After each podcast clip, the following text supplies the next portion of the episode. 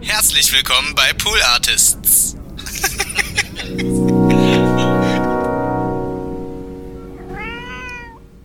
Und ich habe mich so unbesiegbar gefühlt, so mächtig gefühlt.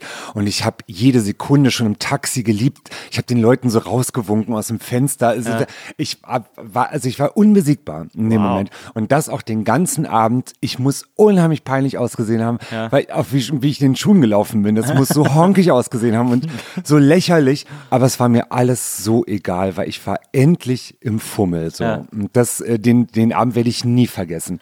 Und auch nicht die Schmerzen, die ich nach diesem Abend an meinen Füßen hatte. Eins, zwei, eins, zwei, drei, vier.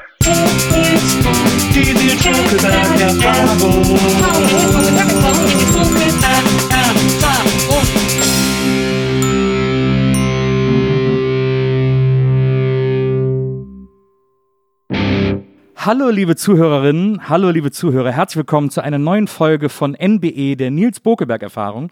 Und ich habe heute einen Gast hier, auf die ich mich wahnsinnig gefreut habe. Sie war schon mal bei WIMAF zu Gast äh, mit Maria und ich durfte sogar auch schon mal in ihrer Show zu Gast sein. Jetzt ist sie wieder bei mir und demnächst bin ich dann wahrscheinlich wieder bei ihr. Herzlich willkommen, äh, die, die für mich tollste Drag Queen äh, mindestens Deutschlands, äh, Jurassica Parker. Hallo. Hallo, Nils Buckelberg. Oh, ja. Schön, dass ich eingeladen bin bei dir. Ja, ich freue mich total, dass du Ja. da bist. Ähm, Jurassica, äh, du bist ja, äh, du kommst, ich gehe direkt, ich steig direkt, direkt rein jetzt, Also, okay. nee, erstmal kurz, also muss ich immer vorher erklären. Äh, die Nils Bokelberg-Erfahrung. Ja. Äh, die Idee davon ist, dass die Gäste sich so wohl wie möglich fühlen. Deswegen Ja. fragen wir vorher, was, was äh, unsere Gäste zum Beispiel für Snacks haben wollen oder für Verpflegung. Hat mich sehr verstört, ehrlich gesagt. Du Ähm, wolltest wissen, was zu knabbern. Genau, ja. Äh, deswegen haben wir hier Flips und Gummibärchen. Sehr süß gestaltet, ja. Und äh, du trinkst natürlich immer gerne Sekt, das kennt man ja auch aus deinen, aus deinen Live-Shows, wo du immer ein Riesensektglas hast. Wir haben das größte Glas äh, äh, ausgekramt, das wir finden konnten. Ja, ist, ist okay. Ja, Ist okay. Hast du ein Säckchen da für mich? Ja, also ich habe jetzt hier zum Beispiel, ich habe verschiedene Ja. Sekte. Ich habe hier ein äh, Frizzante 3000. Ein Muscatella. Ich glaube, das ist ein Sekt. Frizante Der 3000. Frizzante ist er immer. Sehr Guck mal, das ist wie so, wie so ein. Heavy Metal Cover. Ja, das, sowas gefällt dir doch bestimmt. Ja, oder? ja, na klar. Das ist von so, das ist von so Typen aus München, die haben so einen super Weinladen. Äh, Die haben mir den mal geschickt zum Probieren. Gib mal her. Ja, ich gebe ihn dir. Mhm. Ich habe auch noch anderen Sekt, aber ich habe gedacht, wir fangen einfach mal mit dem an. Trinkst du auch ein Schlückchen Ja, mit? klar, ja? natürlich. Ja? Na, weiß Das- ich ja nicht. Ich lass dich doch nicht alleine. ich habe mir aber extra das kleine Glas gegeben, weil, äh, ja, oh, der sieht gut aus. Hm, lecker, vielen Dank. Sehr sprudelig. Ja, das ist die Hauptsache. Und äh, was wir auch immer machen, ist, dass wir für unsere Gäste dann äh, versuchen herauszufinden, wer ihre Idole sind oder Vorbilder oder wen sie irgendwie toll finden.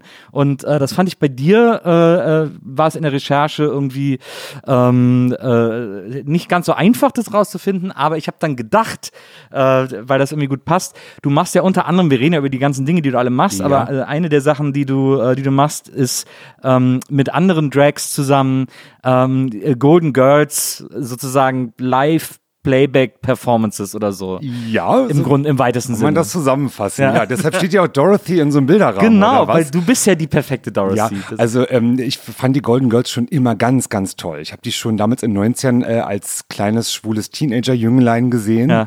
Und ich finde auch nach wie vor ist diese Serie immer noch unheimlich aktuell, äh, auch für ihre Zeit sehr progressiv. Da wurde schon ganz oft Themen äh, ähm, thematisiert, ähm, die immer noch jetzt von Belang sind. Ja. Und ich finde, dass die halt, eigentlich ist es eine schwule WG. Das, die, die alten Frauen sind eigentlich wie so schwule Tunden, die zickig miteinander sind, aber auch viel Spaß im Leben haben. Deshalb, ich glaube, deshalb sind so viele schwule Menschen auch oder queere Menschen springen da so drauf an. Ja. Und ich liebe es. Und Dorothy ist mein alter Ego. Dein Spirit Animal, oder? Total. Ja. Also diese, Ja, ja, die, die. Art auch von ihr und so, Ja, dieses, so dieser dieses liebevolle herbe- Sarkasmus. Ja, und dieses Herbe auch. Und Ja. dann ist sie auch sehr groß und auch ein bisschen honkig in ihren Bewegungen. Also es einfach, das war klar, ich wollte schon immer das als Show auf die Bühne bringen und es war schon mal klar, ich bin Dorothy. Ja, ja. Ja. sehr gut. Äh, Dann haben wir ja das Bild richtig gewählt, Ja. äh, weil wir hier ein schönes, ein schönes Foto von Dorothy hingestellt haben. Ähm, ja, ich Prost. sag erstmal Prost, wir stoßen erstmal an. Genau. ja. Schön, dass du da bist. Gerne. Oh, der ist aber fruchtig. Sehr fruchtig, ja. Ja, müssen wir gleich. Ähm, Ja, nö, auch du. Ähm, Das ist immer offen. da, wir, haben auch noch, wir haben auch noch trockene Dinge da. Ja, okay, gut. Mhm. Ähm, äh, so, äh, fangen wir an. Also du bist in, äh, in, in Neukölln äh, geboren und ähm, und äh, bist dann irgendwie, also ich finde es interessant, wenn man versucht, äh, Dinge über dich herauszufinden. Das ist. Okay. Äh, Bin ich so ein Buch mit sieben Siegeln oder was? ja, ich finde, ich, ich finde das so spannend, weil äh, bei dir ist, also erstmal finde ich, dass du äh, auch in Interviews und so, es, es wechselt immer alles.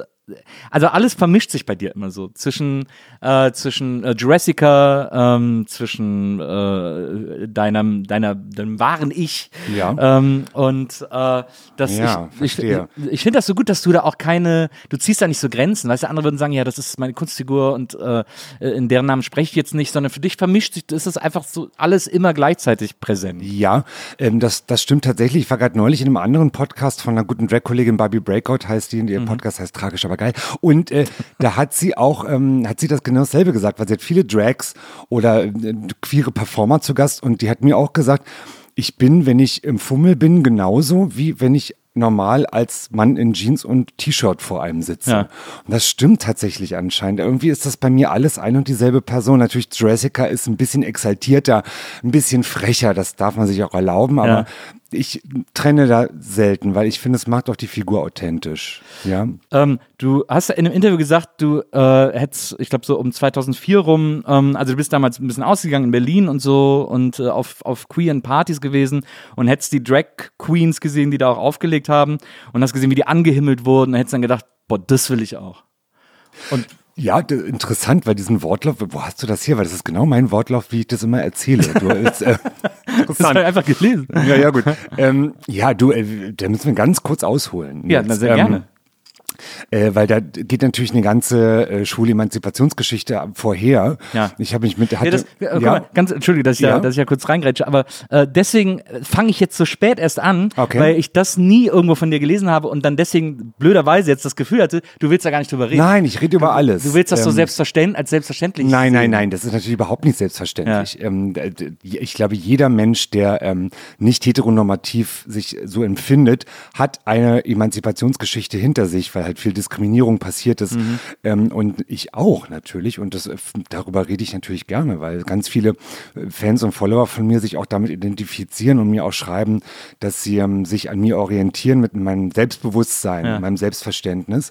Von daher ist es ganz wichtig, dass wir darüber sprechen. Okay, auch, ja, sehr gerne. Also Ähm, in Neukölln geboren. In Neukölln geboren, im schönen Britz.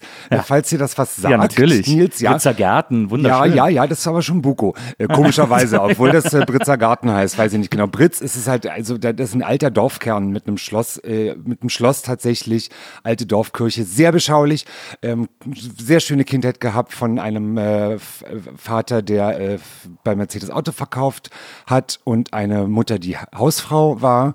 Also alles sehr beschaulich. Dann nach Rudo gezogen, äh, 88, in eine Einfamilienhausgegend, unheimlich konservativ. Konservativ. Hell on earth. Ja, naja, also als Kind nimmt man es nicht so wahr. Na ja, aber klar. jetzt als 40-jähriger Mann muss ich sagen, boah, ich nie hinziehen wollen.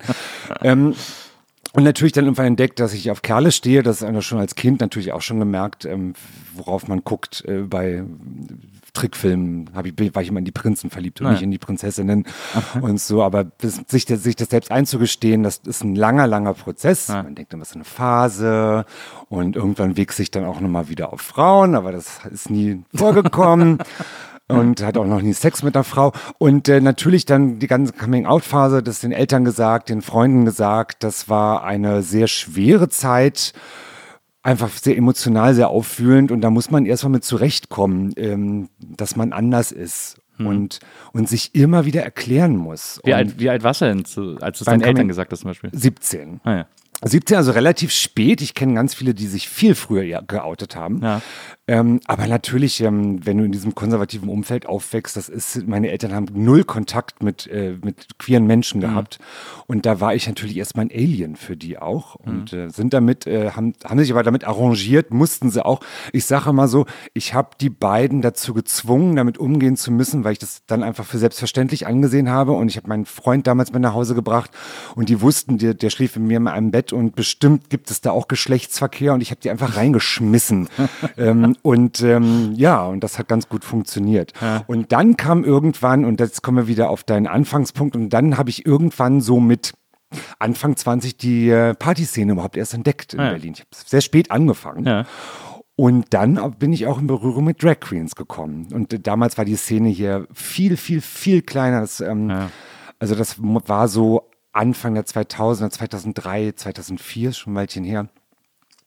Mittlerweile schießen die Drags ja aus dem Boden wie äh, junge Pilze, was ich großartig finde. Damals gab es so fünf, sechs, sieben bekannte Drags, die. Und das ist schon viel. Also muss man ja, findest du? Ja, also ich kann mich Mitte der 90er in Köln erinnern, da gab es eine. Äh, die kannten wir alle. Und Wie hieß die? Äh, oh, das äh, überlege ich die ganze Zeit, wie die hieß. Ich weiß nur, wie, äh, ich kenne nur ihren Jungsnamen. Ja. Äh, aber ich weiß nicht mehr, wie sie, wie, wie sie sich als Drag genannt hat. Na gut, ist ja auch egal. Ja, aber das, die habe ich immer getroffen und das war immer großartig. Die hatte immer einen Bauchladen. Ich glaube, die ist auch Candy. Ich glaube, sie hat sie sogar Candy genannt. Ah ja, okay. Äh, und hatte in unserem Stammhausclub immer einen Bauchladen dabei mit Süßigkeiten und so und hat die dann irgendwie in die Leute Süß. verteilt. Ja. Ja, so Gut, der Berlin hat ja schon mal eine größere Partyszene Eben. gehabt als ja, genau. andere Großstädte. Und Von daher gab es ja auch mehr. Und ich glaube auch dieses, mh, dass, dass äh, Drag Queens oder damals äh, gab es das Wort Drag Queen noch nicht. Ähm, da war in Berlin wurden wir, wa- waren wir Transen. Transvestiten, ja. Ne, nicht Transvestiten, nicht Transen. Also Ah ja, in okay. Berlin waren wir Transen. Und das Wort war ganz normal. Ich finde, jetzt ist es ähm, zu Recht ein bisschen negativ behaftet Mhm. einfach. Aber damals gab es ja auch noch die ganze Transgender-Diskussion Mhm. und das gab es damals noch alles gar nicht. Es war alles noch in den Kinderschuhen mit, äh, mit ähm, bunter, vielfältiger Gesellschaft und allem drum und dran. Und das fand ich ganz toll. Ich habe ja auch schon früher als kleiner Junge Kleider angezogen. Ich habe schon immer Kleider angezogen. Also es, mein erstes Kleid war das Hochzeitskleid meiner Mutter. Da muss ich so sechs vielleicht gewesen sein, habe ich im Schrank gefunden und ich war auf einmal, ich wollte es unbedingt anziehen, weil ich eine Prinzessin sein wollte. Und, ähm, und das zog sich so durch mein Leben durch, ähm, dass ich eine Frau darstellen möchte. Ich möchte keine Frau sein, aber ich möchte eine darstellen. Hast du denn auch, äh, ich kann mich erinnern, dass ich äh, als Kind mit meinen Eltern oft, äh, als nur drei Programme gab, damals, wir, wir die Älteren erinnern uns. Gott, äh, das hört da- immer so furchtbar an, so wie damals, weißt du noch. Oh. Und äh, ich kann mich erinnern, das war, glaube ich, auch so mein allererster Berührungspunkt überhaupt mit äh, Drag, waren Mary and Gordy. Ja, meine äh, auch. Die immer ja. in der ARD irgendwie so Specials hatten und so, so. große Shows hatten. Die, Genau, ja, ja, genau. Ähm, die waren natürlich für mich waren die, äh, also das war wie, das war wie Weihnachten für mich, wenn die kamen. Meine Oma war ähm, ich würde sagen, ich, ich meine, die ist früh, gestorben. Ich glaube, die ist gestorben, da war ich 13. Also ich habe wirklich nur noch verklärte Kindheitserinnerungen an sie. Ähm, aber ich erinnere die als recht ähm, offene und auch ein bisschen eine queere Person, weil sie war Schneiderin, und hat mich schon immer als Kind verkleidet. Also die hat mir dann Hüte aufgesetzt, hat mir Schmuck gegeben, den durfte ich anziehen und dann haben wir halt so feine Damen gespielt miteinander. Und also sie war immer schon sehr so, wenn der Junge Kleider anziehen will, dann soll er es doch machen. So, Na, ne? Ja, und das von daher ist, erinnere ich mich gut an sie. Und die hat mit mir auch immer Mary und Gordy geguckt, wenn es im ersten dann kam, um 2015. Da durfte Ja, ich genau. auch noch aufbleiben. Ja, obwohl ich ja acht schon hätte ich im Bett sein müssen. Hat Oma immer gesagt, ach, komm, ist doch egal. Ist halt um zehn ins Bett. Ne? So. Und das fand ich großartig. Aufregend. Und dann, äh, ja, gut, ich will jetzt nicht. Das, nee, ich fand das, ja? ich kann mich auch daran erinnern, das war so aufregend, das zu gucken. Äh, ich habe das auch als Kind, äh, ich habe mich auch immer gefreut, wenn das kam. Und äh, wenn das dann lief, Tatsächlich. ich, ich, ja, ich habe dann auch währenddessen wurde es mir dann kurz ein bisschen fad, weil es dann so erwachsen wurde inhaltlich, also ne, weil die irgendwelche Chansons gesungen haben, die ich nicht kannte Ja, man oder hat so. ja auch nicht alles verstanden. Genau, oder auch so einfach ne? Erwachsenen-Gags oder so. Aber ich kann mich auch an eines der letzten Specials von den beiden erinnern, äh, wo, glaube ich, am Schluss sogar, es ist, glaube ich, auch im Drag so eine mehr oder weniger klassische Nummer, äh, Mary quasi on stage äh, sich abgeschminkt hat Das- und die Perücke ja. abgenommen hat und so. Das hat ja, glaube ich, auch äh, Romy Haag in Berlin früher immer gemacht. Im, Das weiß ich äh, nicht so Club genau. Das so. glaube ich aber eigentlich nicht, dass Romy Haag das gemacht hat. Ähm, ja, irgendwer anders. Ich habe es irgendwann Ja, mal gel- weil gelesen. Romy Haag äh, war ja schon immer halt eher trans und ähm, lebte als Frau. Und ich glaube nicht, dass sie sich auf der Bühne Ja, stimmt, ähm, abgefummelt Ja, ja. hat. Das glaube ich nicht. Ja, Ähm, aber so, also auf jeden Fall, aber so eine, so eine, so eine typische ähm, äh, Drag-Nummer, äh, dieses, dieses, dieses Abschminken auf der Bühne. Ähm, Ja. Und das hat die da gemacht und da weiß ich noch, dass ich als Kind wahnsinnig gestaunt habe, weil mir meine Eltern und so alle die ganze Zeit gesagt haben, das sind zwei Männer eigentlich, die als Frauen verkleidet sind. Und das, ich habe das schon gecheckt, aber ich fand es trotzdem so faszinierend. Ich konnte, ich habe das nicht, ich habe das nicht kapiert. Das, das, ist ja auch unheimlich faszinierend. Also das merke ich ja auch immer jetzt noch, wenn ich ähm, irgendwo bin, aufgefummelt und gerade, ähm, nee, eigentlich, es hat gar nichts mit dem Alter zu tun. Ähm, Kinder denken immer, also gerade kleinere Kinder denken immer, ich bin ein Clown, einfach nur, weil ich halt ein buntes Gesicht habe und irgendwie halt lustig bin. Die verstehen das natürlich noch gar nicht. Ähm, und gerade ältere Leute, die sind fasziniert von Travestie. Ne? Ähm, dazwischen passiert alles so. Ne?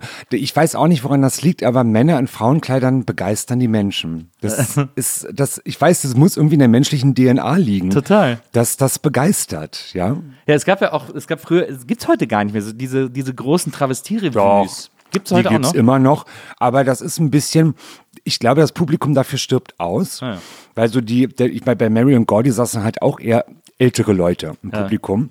Mm, Und diese große Travestie mit Federboa und großen Gesten, ich glaube, das wird, wird es nicht mehr lange geben. Okay. Noch vielleicht 10, 20 Jahre, aber dann ist das auch vorbei. Aber ist doch schade. Das ist schade, aber meine Güte, ähm, jede Art von Kunst verändert sich. Ja, Ja. Musik Naja. verändert sich genauso wie Travestie. Und es gibt ganz viele tolle andere Arten von Travestie, die halt zeitgemäßer sind oder jüngeres Publikum ansprechen. Ja, da hast du natürlich recht. Ähm, dann, äh, und dann, also wie gesagt, dann bist du, dann hast du angefangen auszugehen, hast du angefangen, die, die schwulen Szene, die äh, queere Szene in Berlin zu entdecken, die ganzen Ja. Partys und so. Und hast da das erste Mal Drags so richtig wahrgenommen als, Ja. als Party-Sache. Ja, ähm, weil Berlin war eine, ich, ich möchte jetzt sagen im Nachhinein, ich glaube, es war die einzige Stadt, in der es eine Clubkultur gab, in der äh, Drag Queens ähm, DJs waren. Das äh, es gab gab es früher in anderen Städten nicht, soweit ich weiß. Naja. Ähm, aber es wird immer erzählt, dass äh, Berlin das sozusagen erfunden hat, in Anführungsstrichen. Ja. Und ähm, von daher waren, waren äh, Queens im Nachtleben schon immer die Stars gewesen zu meiner Jugendzeit. So. Und die wurden gefeiert und hofiert und das ähm, und tatsächlich ähm, habe ich, glaube ich, dann zum ersten Mal gemerkt, ah, das kann mein Kanal sein, um meine Geltungsbedürftigkeit irgendwie ausleben zu können, ohne für meine Freunde und Familie zu anstrengend zu werden, weil ich war schon immer jemand, der wenn ich irgendwie ähm, als Jugendlicher auf der Straße war und dann war da so ein Pups-Kamerateam von irgendeinem Regionalsender, der irgendeinen Beitrag für ein Magazin gedreht hat, war ich immer so, kommt und holt mich. ich, war immer kurz davor, der, dem Kameramann zu sagen, ich möchte auch. So, also jetzt im Nachhinein, aber ich habe so gedacht, dann ist das der große Durchbruch, wenn ich da mal durch die Kamera laufe. So, ja. Ich wollte schon, wenn das wirst du auch kennen von Absolut, deiner Vergangenheit. total, ja, absolut, ich meine, ja, du ja. bist da sehr früh ins Fernsehen gekommen, worum ich dich immer noch beneide, ehrlich gesagt. ähm, und äh, von daher, und da habe ich aber gemerkt, das ist vielleicht, man kann mein Kanal werden, um, um das irgendwie, ja, um das irgendwie zu schaffen, ähm, gehört und angesehen zu werden. Aber ich, also ich finde das, äh, ich finde das äh, äh, total rätselhaft, nicht rätselhaft, aber ich finde es so erstaunlich, dass man, dass man da in einem, in einem Laden steht und das beobachtet und denkt, das ist, das ist meine Ausdrucksform, das ist Ja, ja, du, äh, was ist daran rätselhaft? Ja, weil das, weil das so, das scheint mir so ein komplizierter Weg zu sein. Sich zu denken, ich muss mich als Frau verkleiden, um dann die Dinge erreichen Ja, zu können. du, die das ist halt einfach, ich glaube, es ist einfach in einem drin oder nicht. Und wenn man halt eh schon Bock hat, sich als Frau zu verkleiden und dann irgendwann checkt, ach okay, da gibt's Leute, die finden das geil, wenn du das machst und du kannst damit sogar noch ein bisschen Kohle verdienen, ähm, dann denkst du, okay, super. Naja. Ja, und das, das war so ein, so, ein, so ein Schalter wurde dann umgelegt bei mir, ne? Und, und hattest du jemals Angst, dass das, oder hattest du, gab es irgendwie so äh, Punkte in deinem Leben, wo du die Sorge hattest, dass du nicht wirklich weißt, ob das jetzt sozusagen einfach eine, eine, sagen wir mal, ich weiß nicht, wie ich das erklären soll, eine, eine Sonderform künstlerischer Ausdrucksweise ist, die dich da interessiert, oder ob das irgendwie ein Kink von dir ist oder so, oder ob du das irgendwie Kink sexy meinst du ein oder so. Fetisch? Ja, genau.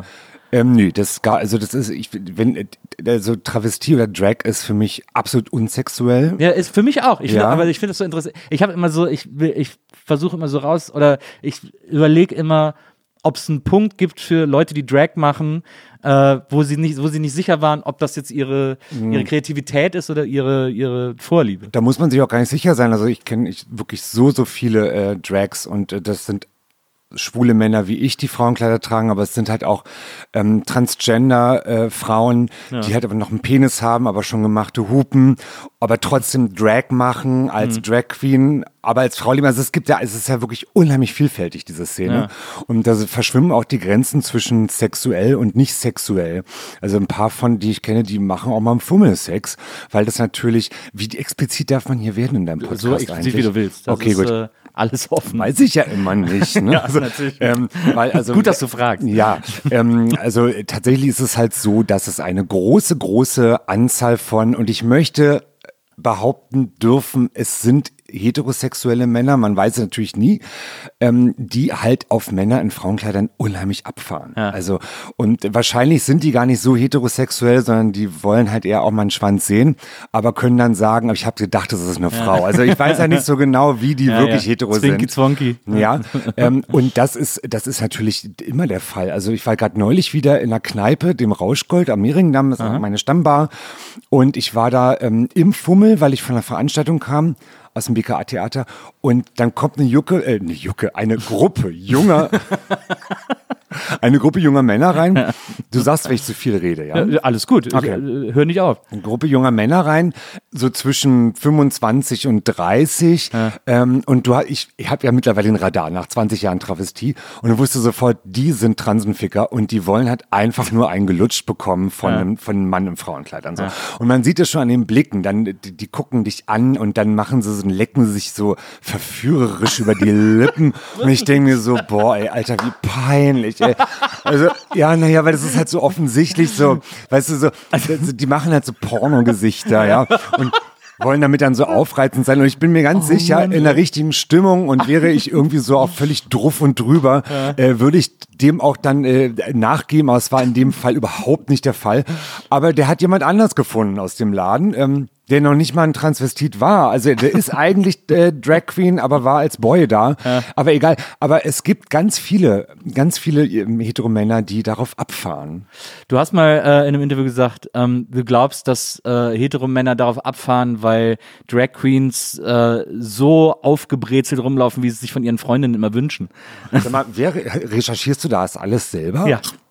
Du bist das wirklich gut informiert. Also ich habe natürlich auch eine Redaktion, die für mich schon äh, Ja. eine tolle Vorrecherche macht und ich gehe dann immer noch mal, google noch mal ein bisschen hinterher. Toll, also weil ich muss ja sagen, ich bewundere mal Leute, die so viel recherchieren. Ich finde, so. dann macht's mehr Spaß. Also für Ja. mich ist das auch, ist das so der Spaß an Nee, der ich Sache. finde es ganz toll gerade. Das freut mich sehr.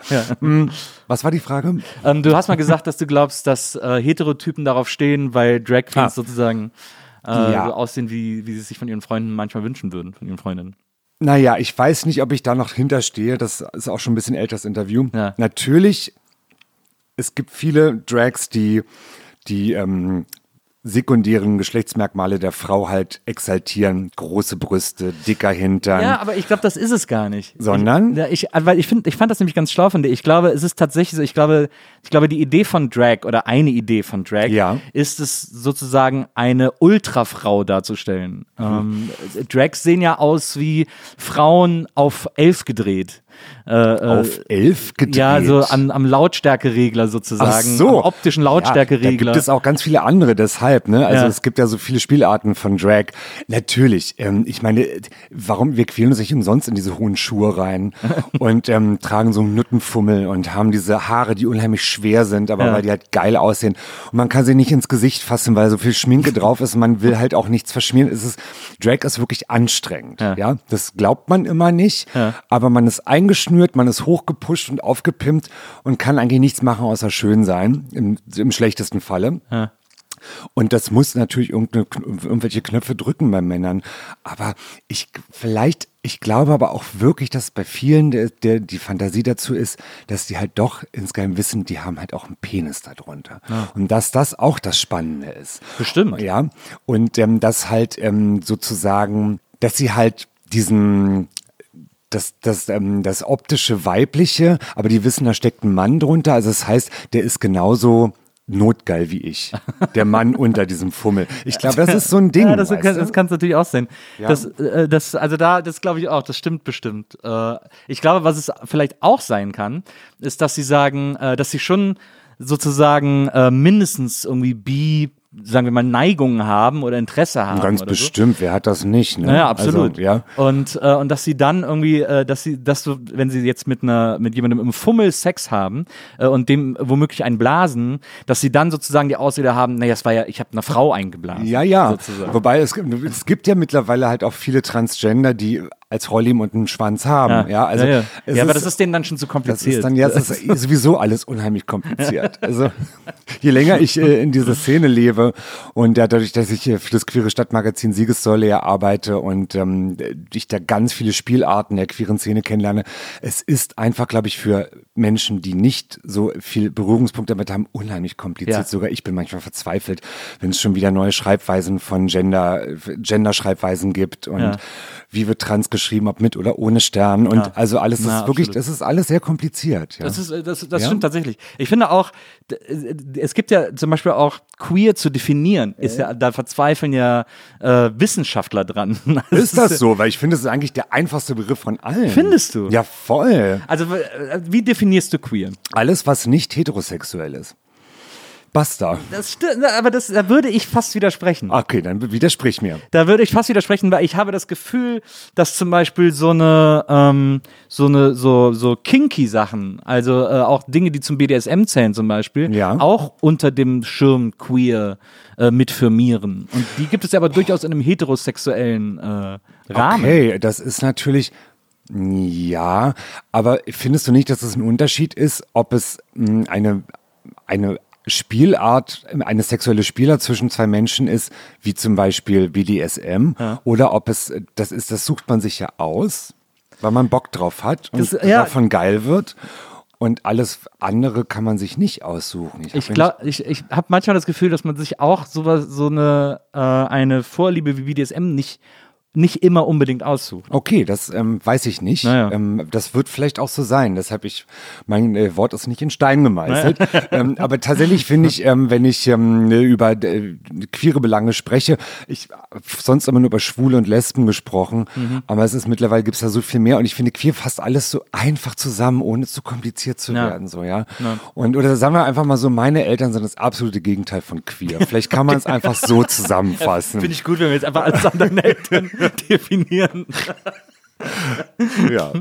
Ähm, du, wie hat das denn dann, wie hat das denn dann angefangen, dass du, dass du Drag gemacht hast? So ganz, so ganz pragmatisch, ganz war konkret, wie, furchtbar. wo hast du dir das erste Mal irgendwie Kleider besorgt zum Beispiel? Also, das, da waren ja noch andere Zeiten, da gab es äh, noch kein Social Media Mhm. und ähm, es gab eBay. Ich weiß gar nicht, ob es Amazon schon gab. Es weiß, weißt du da, seit wann es Amazon gibt? Naja, also, nee, ehrlich gesagt nicht. Muss 2004 muss, muss, habe ich angefangen. Naja, Ich das, weiß, also da war es, glaube ich, noch nicht so. da gab es noch Bücher auf Amazon wahrscheinlich. genau, ja. Ähm, also, aber eBay war dann so das Ding. Und da habe ich mir halt dann ähm, meine ersten Pumps gekauft. In einer Schuhgröße, die halt auch zu groß war. Und die- Absätze waren halt 14 Zentimeter hoch. Also das war, ähm, Okay, wow, schon sehr ja, naja, professionell eingestiegen. Ja, naja, nee, weißt du, weil wenn du null Ahnung hast, wie sich hohe Schuhe anfühlen, Na. weil ich habe sonst noch keine getragen und ich habe damals war Sex in the City gerade so das Ding und da habe ich gedacht, okay, also wenn Carrie Bradshaw das kann, dann kann ich auch in diesen Schuhen laufen. War natürlich völlig blauäugig.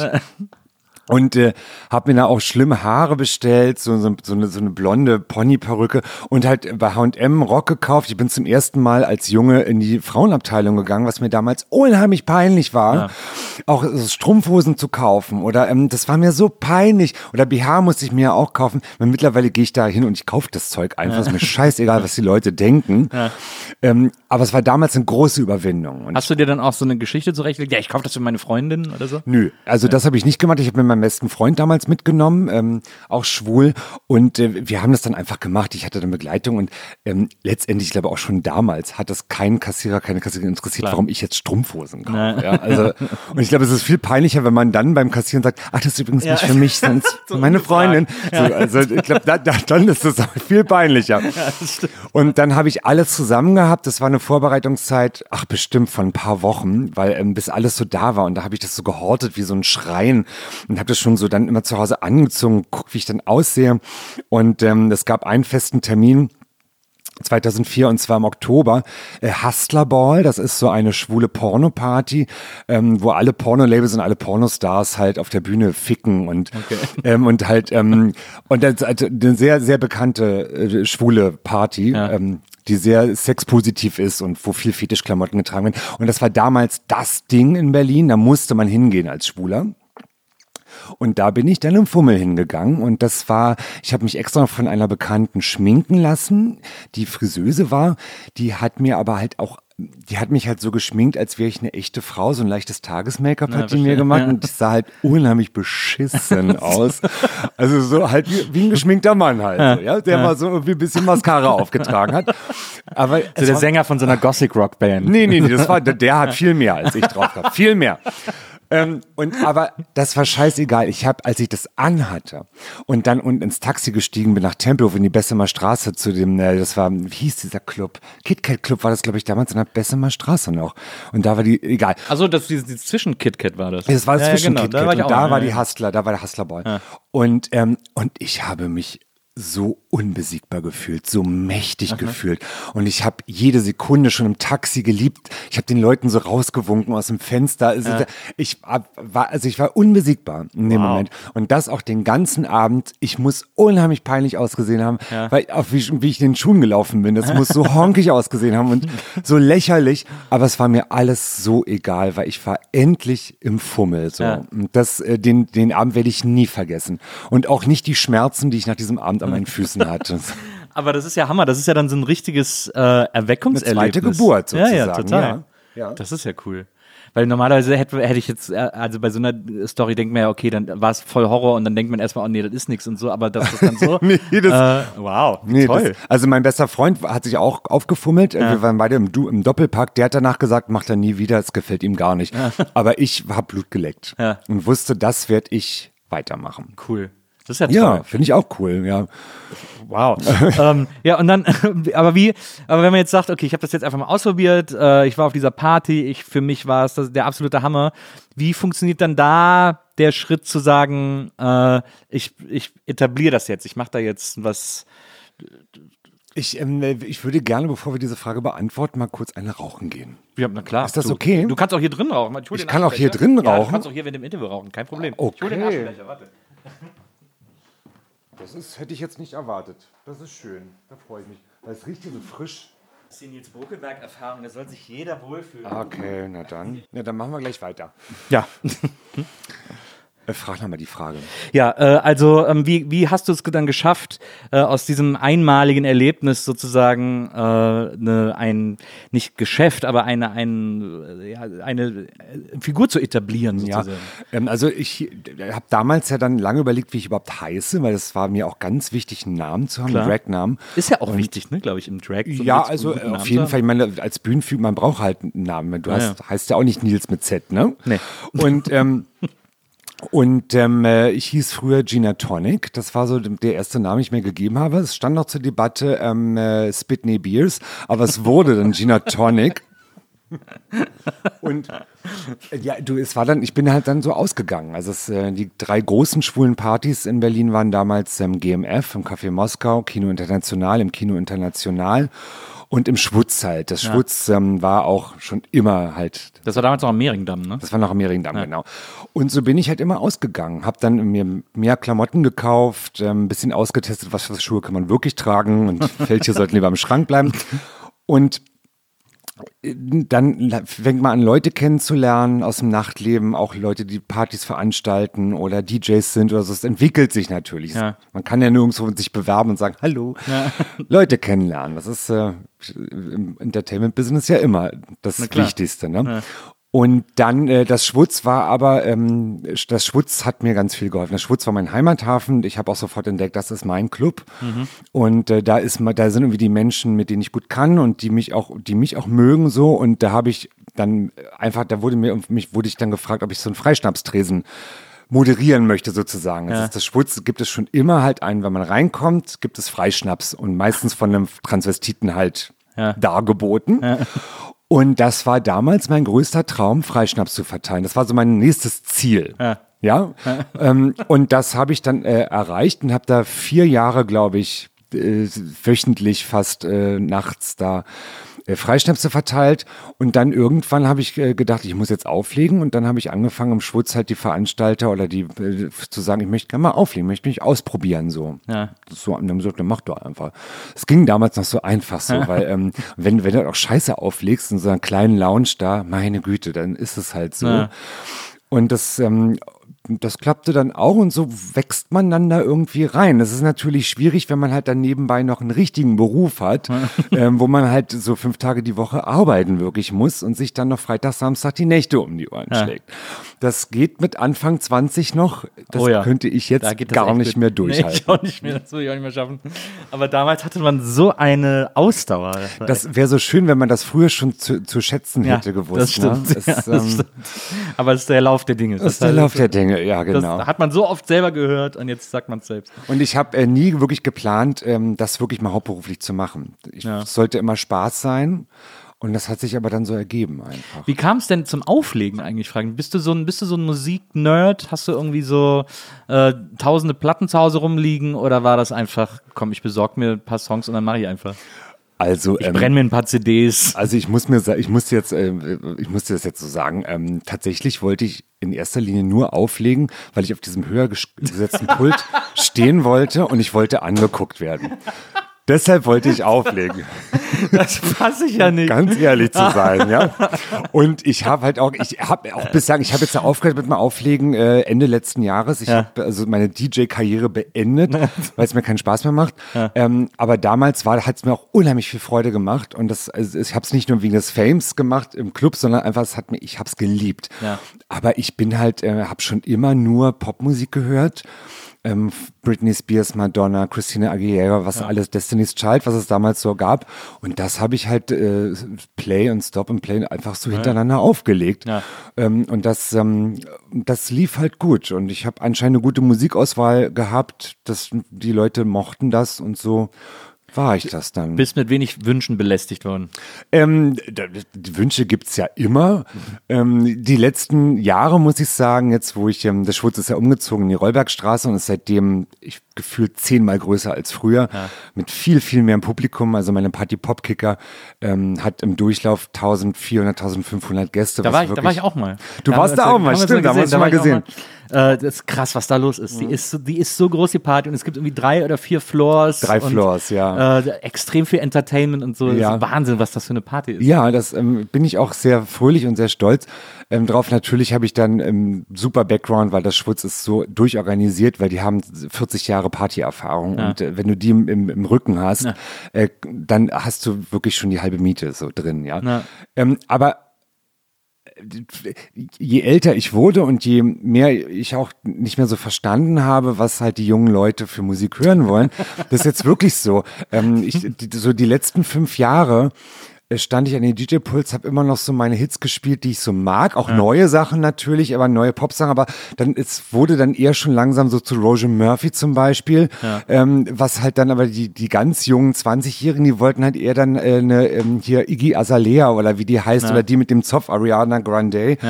Aber die, so, die Musik hat mich überhaupt nicht mehr interessiert. Da kennt, kann ich keine neuen Songs und gar nichts. Und auch die Musikwünsche, die dann kamen, ich hatte keine Ahnung, was die meinen. Und da habe ich mal gesagt, du, ich kenne das nicht. Ähm, Und dann ist natürlich die Enttäuschung groß beim Publikum. Ja. Und, äh, und dann habe ich irgendwann gesagt, ich kann das nicht mehr weitermachen, weil das ist meinem, meinem Publikum nicht fair gegenüber und mir selbst auch nicht, wenn ich da stehe und keinen Bock drauf habe aufzulegen. Ne? Machst, du, machst, machst du nicht auch so eine Madonna-Party im Schwutz immer? Nein, also das ist ähm, äh, die Madonna Mania Party, die macht äh, der jetzige Geschäftsführer des Schwutz, Ah, ja. der macht die schon seit über 20 Jahren, glaube ich. Ja. Und das war auch die erste Party, wo ich damals aufgelegt habe als Ah, ja. Gina Tonic, ja. Also, aber die gibt's schon ganz lange. Wieso äh, hast du dich, wieso heißt du nicht mehr Gina Tonic? Ähm, das ist eine etwas längere Geschichte und zwar, pass auf, Okay. ich habe irgendwann, das war dann so 2010 ungefähr, und da habe ich mich mal gegoogelt und hab, es hat mich unheimlich genervt, dass wenn du Gina Tonic googelst, da hunderte von Gina Tonics auftauchen aus allen Ländern der Welt, weil der Name ist jetzt halt nicht unheimlich kreativ, sag ich mal. Und es gibt viele Transvestiten, die so heißen. Und da dachte ich mir schon, scheiße, ich möchte eigentlich oben sein Wärst bei du doch Google. eher besser auf Spitney gegangen. Spitney Beers. ähm, nee, aber ich will oben sein bei Google. Ich möchte irgendwie gefunden werden. Ja. Und da war schon der, der, der Samen gesät. Ähm, ich muss mich umbenennen, aber hatte unheimlichen Respekt davor, weil ich da halt schon sechs, sieben Jahre im Geschäft war und man löst sich ungerne von einem Namen, unter dem man bekannt geworden ist. Hatte aber eine gute Freundin damals, die, mit der ich viele Projekte gemacht habe. Wir wohnten auch zusammen und sehr viel wir haben sehr viel kreative Dinge ausgearbeitet. Ich verdanke ihr viel. Und die hat gesagt, ey Mario, hör zu, ey, du musst dich jetzt umbenennen, bevor es zu spät ist, weil jetzt kannst du noch. Und dann äh, gab es eine ähm, tolle, immer noch tolle Kollegin von mir, die auch im BKA spielt, äh, Biggie van Blond heißt die. Kennst du die? Äh, Also habe ich schon mal gesehen. Ja, okay. Und Biggie, äh, wir sind befreundet und Biggie sagte immer schon auf so Partys, Gina, du musst Jurassic Parker heißen oder Tyrannia Rex, such dir was aus. Und so war der Ju- Jurassic Parker immer schon in meinem, in meinem äh, Kopf drinne. Und dann haben äh, die Ulrike, mit der ich damit zusammengearbeitet habe, und ich, wir haben uns dann halt eine Story ausgedacht und ähm, die völlig erstunken erlogen war. Und wir haben uns ausgedacht, dass wir an die Presse damit gehen, also an die queere Presse in Berlin und sagen, du, ähm, ich werde jetzt gerade verklagt von äh, einer Drag Queen aus Polen, die heißt auch Gina Tonic. Und ich darf den Namen nicht mehr verwenden. Ich muss mich jetzt umbenennen. Und das haben alle geglaubt. Also es haben alle geglaubt.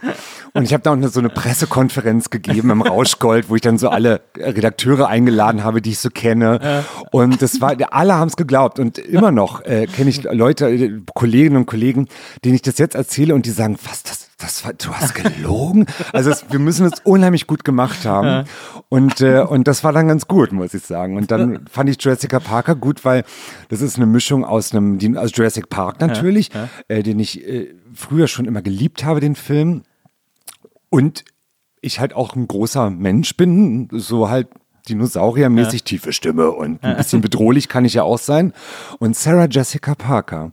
Und diese Mixtur hat mir schon immer gut gefallen und den Namen liebe ich über alles und ich bin immer noch ganz oben bei Google. Ja, du hast ja auch gerade eben erzählt, die ersten Schuhe, äh, die du geholt hast, hast du äh, extra hochgenommen, weil du so ein Sex and City Fan warst. Da Ja, ja, das der war früher Kreis zu. Sarah Jessica Parker Ja. wieder, äh, wieder geschlossen.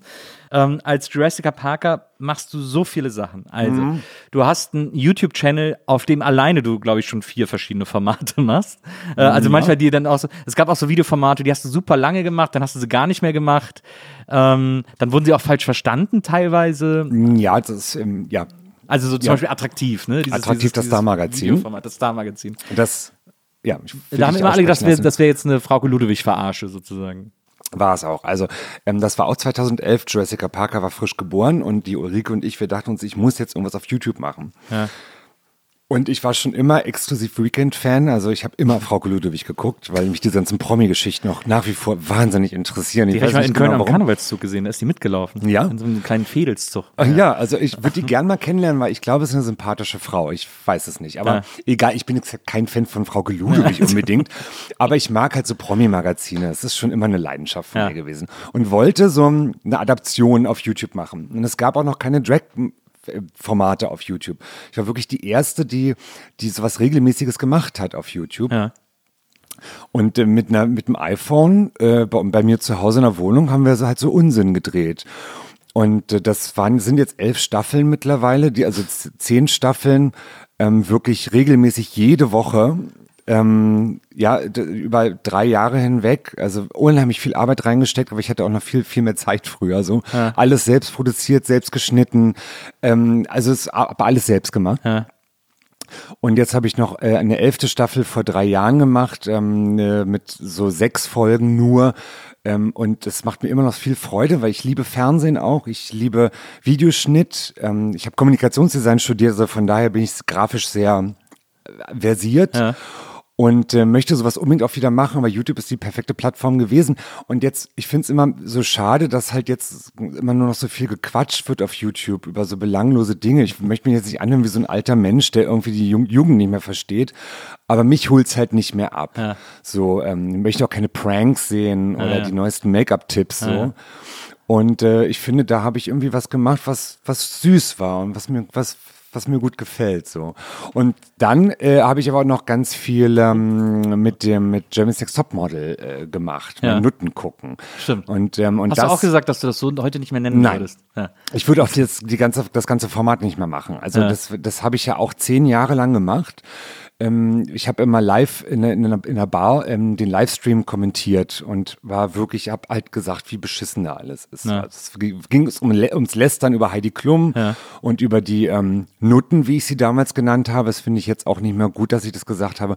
Und habe halt eine Nutten-Nachlese gemacht ähm, auf YouTube äh, und da, wenn ich mir das jetzt angucke, denke ich mir so, was, was ich da für verletzende Dinge über die jungen Mädchen gesagt habe. Das ist ganz schlimm.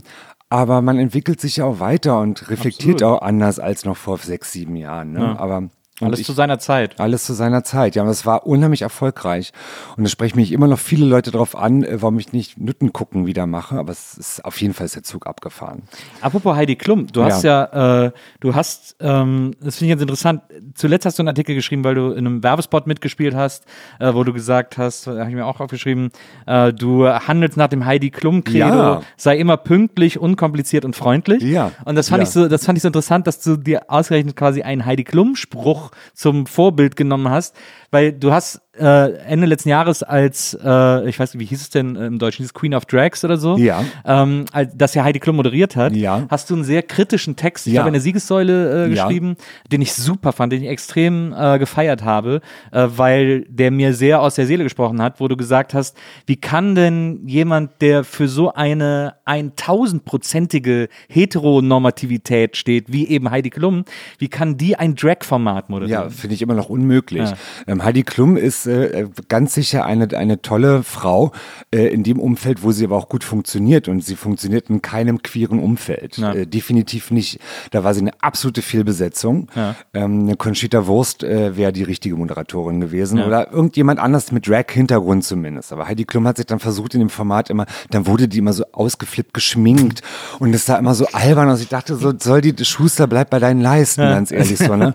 Aber ich war ja auch im Vorfeld sehr involviert, weil ähm, die haben halt in der queeren Szene und der Drag-Szene haben die im Vorfeld schon Kandidatinnen auch gesucht und haben auch geguckt, wen kann man als Moderatorin nehmen.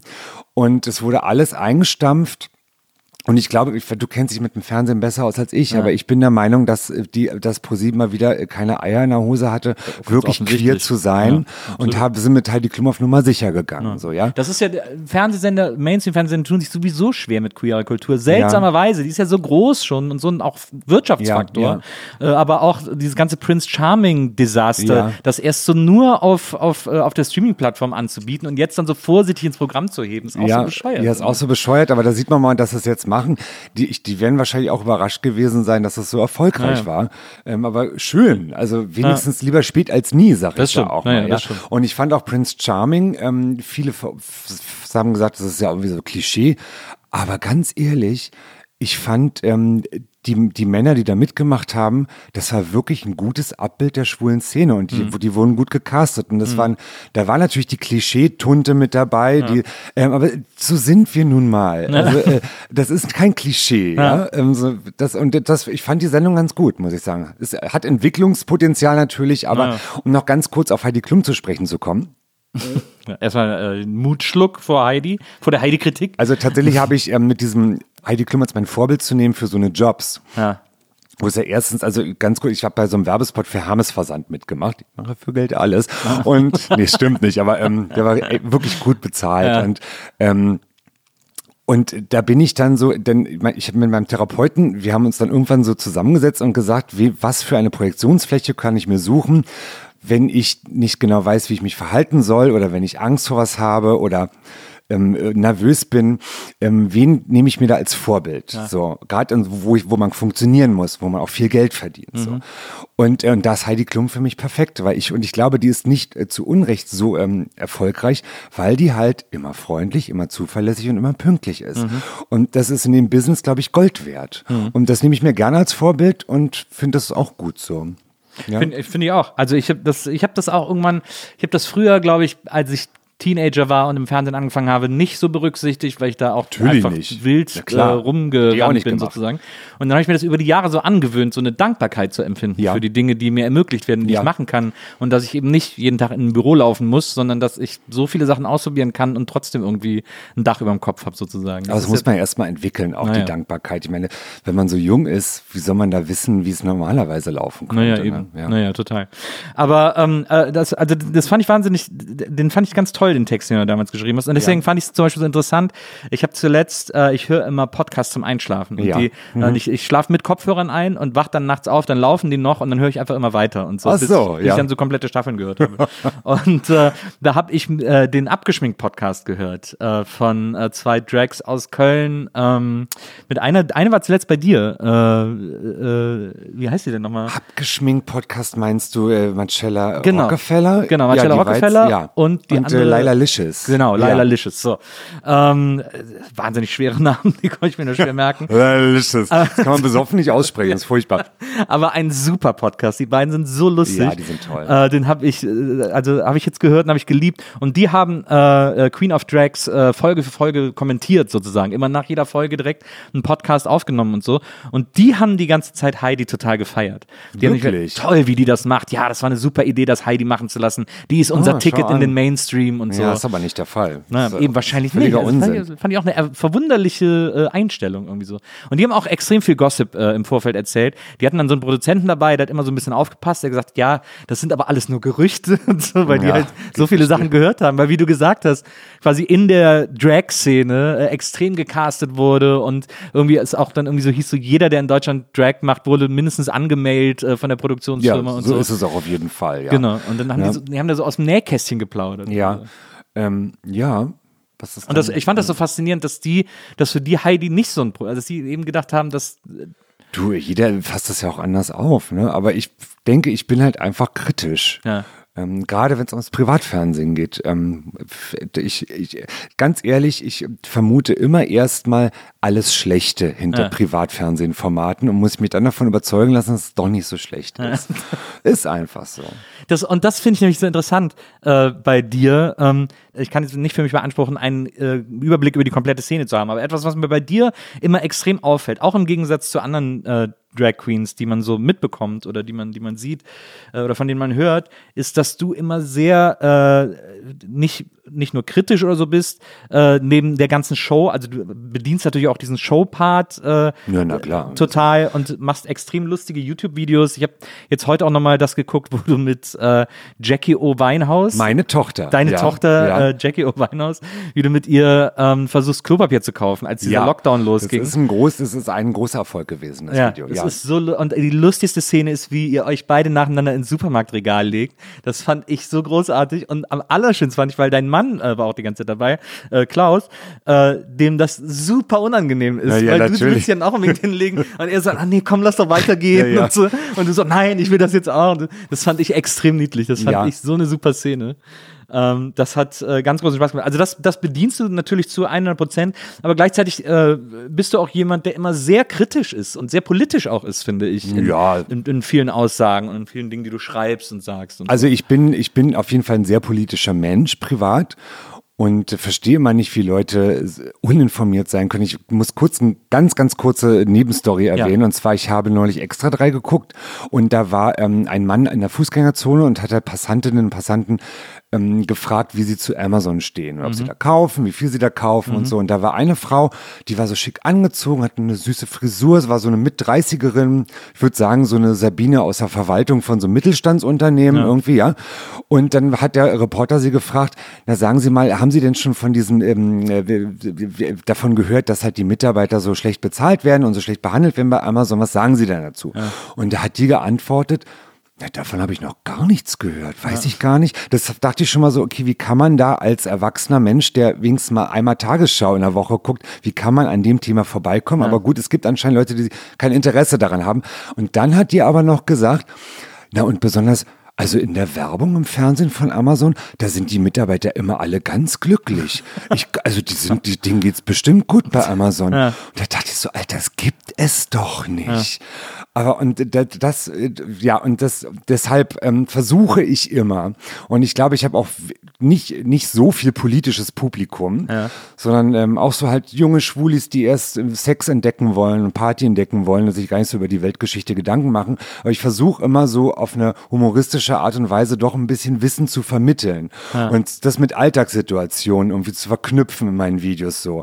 Ähm, wenn man, wenn ich zum Beispiel an der Baustelle vorbeilaufe und dann sage ich sowas wie, jetzt guckt mal hier, das ist Gentrifizierung, hier, ähm, hier wird, werden Häuser gebaut, da können nur Reiche wohnen, so, das ist total scheiße, denk mal drüber nach. Einfach so ein bisschen Politik reinzupacken. Aber Ja. ich möchte jetzt nicht als die super Polittranse gesehen werden und das bin ich auch nicht. Ja. Aber das finde ich interessant. Aber diesen, diesen Ansatz, den haben, glaube ich, den gibt einfach, glaube ich, nicht oft, dass man sagt, irgendwie, ich, nur weil ich, nur weil ich sozusagen Unterhaltung mache, muss ich uns ja nicht alle verblöden. Ist ja im Grunde genommen die natürlich. Idee dahinter. Aber das, deshalb habe ich ja, glaube ich, auch mal so ein Problem mit dem Privatfernsehen. ja, wenn man RTL 2 anmacht oder so, ne? Ja. Ähm, was ich auch interessant fand, es gab mal so eine Aktion, oder beziehungsweise äh, das wurde dann zu einer Meldung äh, äh, gemacht und aufgeblasen und so, ähm, wo du dich äh, darüber beschwert hast, dass diese, ähm, das, das war so ein schöner Begriff, du hast dich über diese Baumscheiben beschwert. Ach, das ja, kann, oh muss man Gott, kurz für ja. alle Nicht-Berliner erklären. Ja. Äh, Baumscheiben sind äh, am Bürgersteig, stehen da alle zehn Meter, ist ein Baum gepflanzt mit so einem, in einem kleinen Beet und äh, gerade in so, in so Kiezen, wo Familien, junge Familien wohnen oder Menschen, die sich besonders engagieren wollen, da fangen die Leute an, die zu bepflanzen und die irgendwie so schön zu pflanzen und Mhm. da so schöne Beete reinzumachen und die werden dann regelmäßig äh, von den Stadtbediensteten wieder abgerissen, weil das nicht gemacht werden darf und dann regen sich die Leute auf und sagen, wir wollen die Baumscheiben schön gestalten. Ja. Und äh, du hast dich dann darüber aufgeregt ähm, äh, und hast dann irgendwie gesagt, was für ein Bullshit und hast das, äh, das hat mir so gut gefallen, dieses, äh, dieses Wort, Kleinstadtisierung genannt. Ja, Ähm, das stimmt, weil, ja. die, weil die Leute äh, anfangen, äh, du sagst, du bist extra aus dem Dorf in die Stadt und jetzt wollen die Leute aus der Stadt plötzlich wieder das Dorf machen. Ja, das ist ja so. Ich meine, das sieht man ja überall. Ähm, ich, ich versuche auch mal so un, also nicht, nicht wertend zu sein, aber als ich hierher gefahren bin, ich bin mit der U8 ähm, bis Alexanderplatz. Die U8 ist eine furchtbare U-Bahn-Linie. Also da siehst du ja wirklich sämtliches schlimmes Leben, das es so gibt in Berlin, findet in der U8 statt. Und dann steigst du in die U2 Richtung Prenzlberg und das ist halt ganz anderes Publikum. Und dann war da so eine junge Mutter, ganz sympathisch mit ihren zwei Töchtern und die scrollten auf ihrem Smartphone gerade so, ähm, so ähm, äh, Mund-Nasenschutzmasken durch, so mit so süßen Motiven für die Schule halt, so, ja. Und dann sagt er halt dann auch die, ähm, die, die Mutter halt nur so, na, ich habe mal gerade in die Inhaltsstoffe geguckt, das ist halt keine natürliche Baumwolle, die kaufe ich dir lieber nicht so.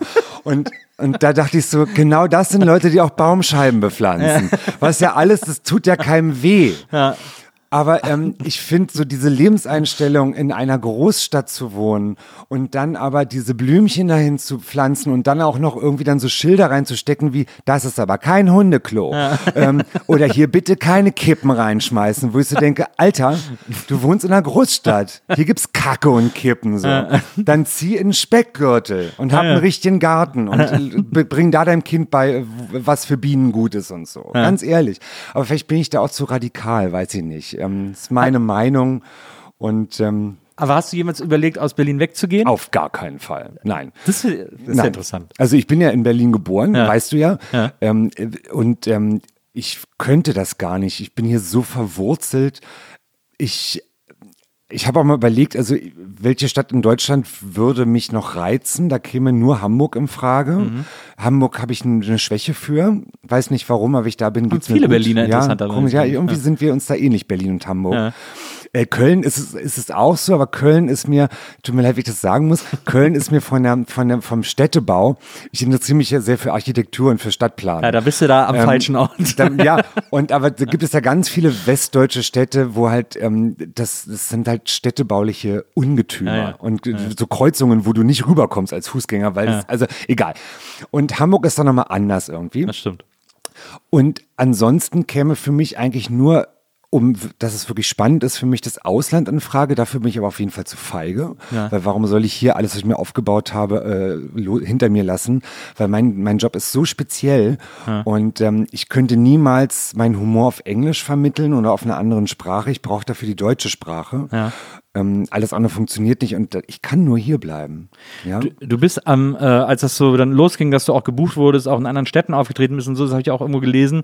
Äh, hast du äh, hast du erzählt, dass du öfters in Kopenhagen auftrittst Ja. in so einem Club, weil die und du hast gesagt, weil es da keine Drag Queens gibt, deswegen müssen die die aus Berlin importieren. Ist so. Das ist interessant. Also es gab dann, also ich leg da schon lange, lange jetzt nicht mehr auf, weil mir das zu anstrengend wurde. Ähm, egal. Ähm, aber es gibt da ganz, ganz wenig Drag. Es ich sowieso in ganz vielen Städten so, dass es wenig Drag gibt. Also Ja. es gibt, äh, Leipzig hat eine große Szene. Ähm, und das war's dann auch schon. Aber hast du, ich meine, gerade, weil du bist ja auch wirklich schon äh, länger dabei und das wäre vielleicht auch interessant zu sehen. Ich meine, ich finde, oder in meinem Eindruck, ist in den letzten Jahren das Thema Drag äh, irrsinnig populär geworden. Durch Natürlich durch Netflix, durch Ja. RuPaul und so, Ja. äh, weil, weil Netflix die RuPaul's Drag Race plötzlich irgendwie überall hin transportiert und jeder das zu Hause gucken konnte. Also sogar meine Tochter hat mit 16 sich durch die Staffeln gesuchtet und so, weil das, weil das plötzlich ein Thema wurde. Was halt toll ist auch. ne? Total. Ja. Und ähm, hast, merkt man diesen Effekt auf die, auf die Drag-Szene? Total. Also ähm, deshalb habe ich ja vorhin gesagt, dass die ähm, Drags aus dem Boden sprießen, gerade wie Pilze. Ähm, das ist, ähm, das, ist unheimlich populär geworden.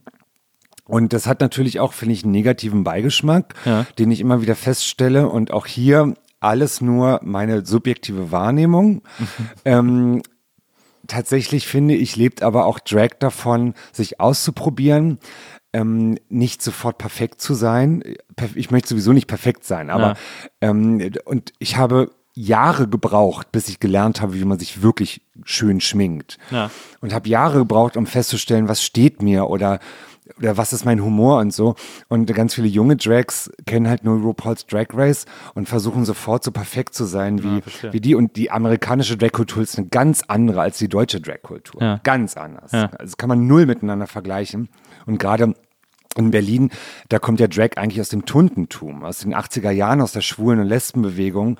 Und da war das ja wirklich eine hochpolitische Sache und wirklich auch eine Sache, die, da wollten die Tunten, die nennen sich ja selber auch Tunte, Ja, ich nenne mich ja. selbst auch gerne Tunte, ähm, obwohl es ja auch schon ein Begriff ist, der, der sich reibt am, am konservativen Leben Ja, und so. Und, ähm, und ich, die jungen Dinger haben halt gar nicht so viel Ahnung von der Geschichte und was das für ein Kampf war, Drag zu machen und Mhm. woher das alles kommt. Aber meine Güte, ich war, als ich so jung war, wahrscheinlich genauso. Also von daher möchte ich es gar nicht jetzt irgendwie so werten. Ja. Aber, ähm, und, aber das Ding ist, ähm, die sind Ganz viele sind von Anfang an optisch so perfekt, die jungen Drag Queens. Und das bewundere ich, weil ich verstehe gar nicht, wie geht denn das? Wie kann man denn nach einem halben Jahr schon so aussehen? Das war, ähm, das war mir unmöglich. Und ähm, aber tatsächlich, und das sagen alle älteren Drag Queens, so wie ich, wir können die alle nicht mehr auseinanderhalten, weil die halt alles Gesicht von RuPaul haben. Ah, verstehe. Ja, also die, die machen das von den, es gibt Tutorials ohne Ende auf YouTube und die machen das nach und die sehen alle gleich aus. Ja, verstehe. Und das, das wenn, wenn ich dann so Drags kennenlerne, irgendwann merke ich, oh Gott, die habe ich ja schon vor einem Jahr kennengelernt, aber das war gar nicht die und die.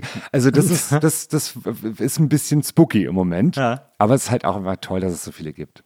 Das wird sich wahrscheinlich dann auch wieder gesund schrumpfen, wie man so schön sagt, weil das für viele einfach ein kurzer Denke ich Mode, schon, ja. Modetrend ist. Im Grunde. Ja, ja, und ähm, ich meine, ähm, es ist immer gut, wenn Männer in Frauenkleidern rausgehen und das Nachtleben damit bereichern oder Ja. auch die Stadt bereichern.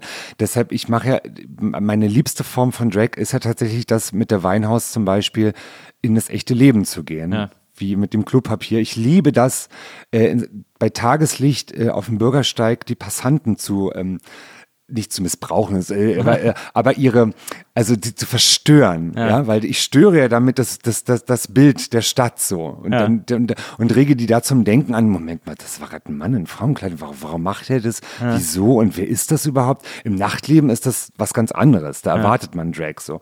Und das macht mir so viel Spaß. Und da kommen so tolle Gespräche zustande und auch so, ähm, so Begegnungen, die man gar nicht erwartet und das liebe ich über alles.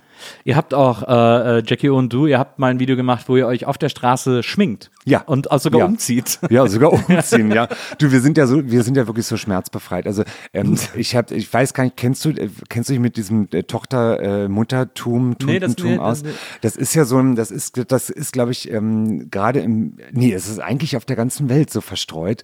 Ähm, es gibt Drag-Mütter, die halt ähm, äh, junge Drags, die anfangen wollen, als ihre Tochter zu Ah, ja. sich nehmen und dann wird Schminken beigebracht, wird alles beigebracht. Dann Ja. nimmt man die an die Hand und führt die so ein. Und das ist, glaube ich, auch so die Kultur, so sich seine eigene Familie zu suchen, weil die, die, die richtige Familie, in Anführungszeichen, halt das gar nicht so unterstützen möchte und kann. Und das finde ich ein ganz tolles Ding irgendwie. Es hat so ein bisschen was mit Mentoren Naja, verstehe. Tum zu tun, ja. Und das ist eine ganz tolle Sache. Und, ähm, und äh, so ist die Weihnachts meine Tochter geworden. Und wir sind beide, wir sind so schmerzbefreit. Wir haben, also wenn die Kamera mit dabei ist, wir, wir gehen halt auch im Fummel zu Kaufhof am Alex und gehen ja zusammen aufs Frauenklo, um äh, so, also machen so ganz schlimme Sachen, die niemandem wehtun, aber die viele Leute verstört. So. Ja. Und ähm, ich finde, das muss Drag auch leisten.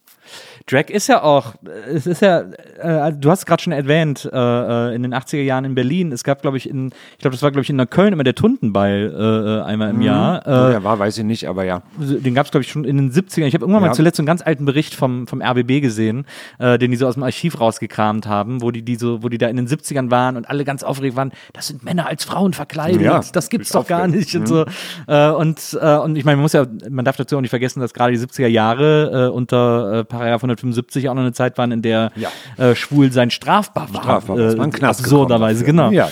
Ähm, und dann haben die da diesen riesen Ball veranstaltet, in dem die irgendwie einfach ihre, ihre Queerness, auch wenn sie es früher noch nicht so genannt haben, irgendwie ausgelebt haben. total so. mutig. Total mutig. Und, und ja. ganz, und, aber wenn man auch diese Bilder sieht, die waren total glücklich alle und so.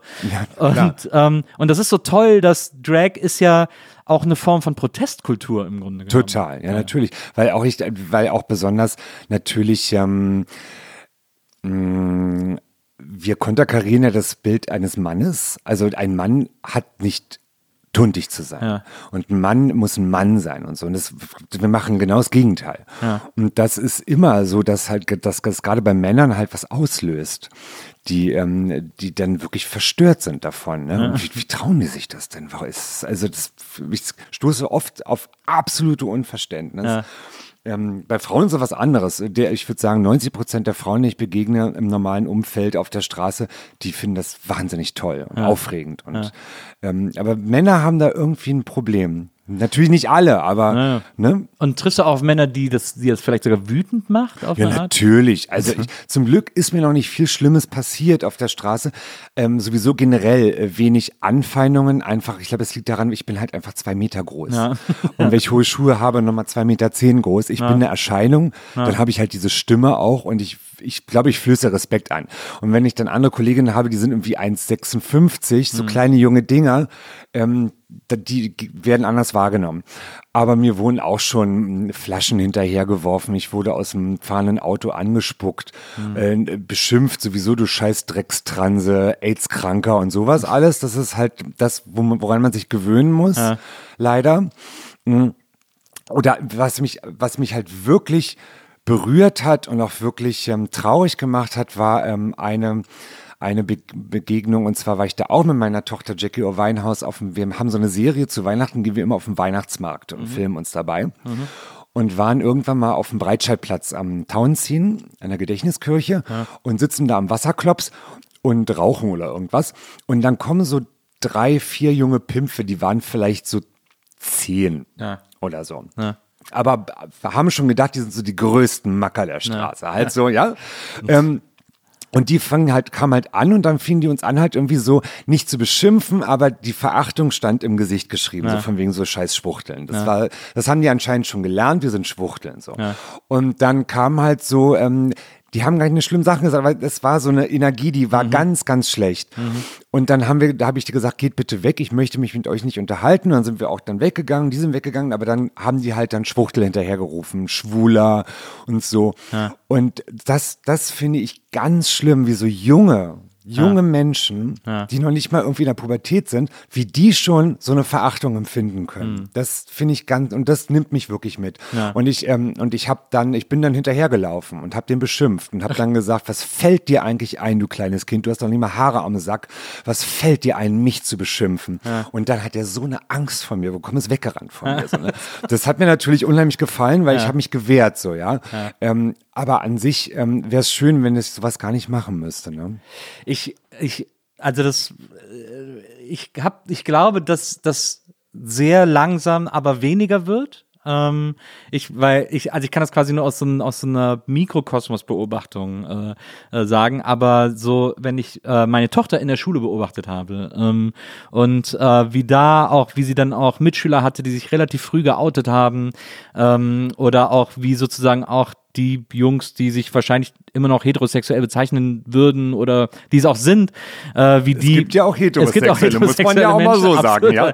Man hat sie schon in freier Wildbahn gesehen, ähm, wie die, äh, wie körperlich die auch plötzlich miteinander sind, wie es in meiner Schulzeit noch völlig unmöglich gewesen wäre. Also so, wie, sie, ja? wie die Jungs so Arm in Arm über den Schulhof laufen ähm, oder sich so umarmen oder oder sich so auch so zusammen abhängen irgendwie und sich so sich so Gedanken verloren streicheln sozusagen. Einfach so eine, so eine Körperlichkeit. Ja, aber ich das sieht, das beobachte ich, schon, ich unterbreche dich da. Ja, ja, klar, gerne. Ähm, okay. Das ist schön, da freue ich mich. Kann ich noch einen Sekt bekommen? Ja, na klar, unbedingt. Aber ich glaube, das ist aber auch, das, das beobachte ich auch, aber das beobachte ich dann eher halt bei, bei, äh, bei jungen Jungs, die halt äh, aus Migrationsverhältnissen kommen. Also gerade, ich glaube, türkische Männer bei mir beim, beim türkischen Friseur, Ja. ähm, die sind immer sehr körperlich, die Ja. Männer miteinander. Ganz anders als deutsche Männer miteinander umgehen. Da ist ja immer eher so, hey Buddy, aber Ja, ja, bitte ja. auf Abstand, bin Es ich gibt ja auch schwul. dieses bescheuerte No-Homo, was sie Ja, dann sagen. So, ja. ja. ja. Und, äh, und da, da sind, die, sind, äh, sind äh, Männer aus alten, anderen Kulturkreisen ganz anders irgendwie. Aber, Aber das, ich habe das jetzt auch bei Deutschen ganz viel beobachtet. Deshalb mir ist mir okay, auch so das freut mich sehr, weil ja, ja, ich finde das, das, ich finde das ähm, eine gesunde Art und Weise, ähm, äh, mit äh, Männern umzugehen. Ja? Ja, ja, genau. Kann sich schon mal einen Arm nehmen. Auch, ja?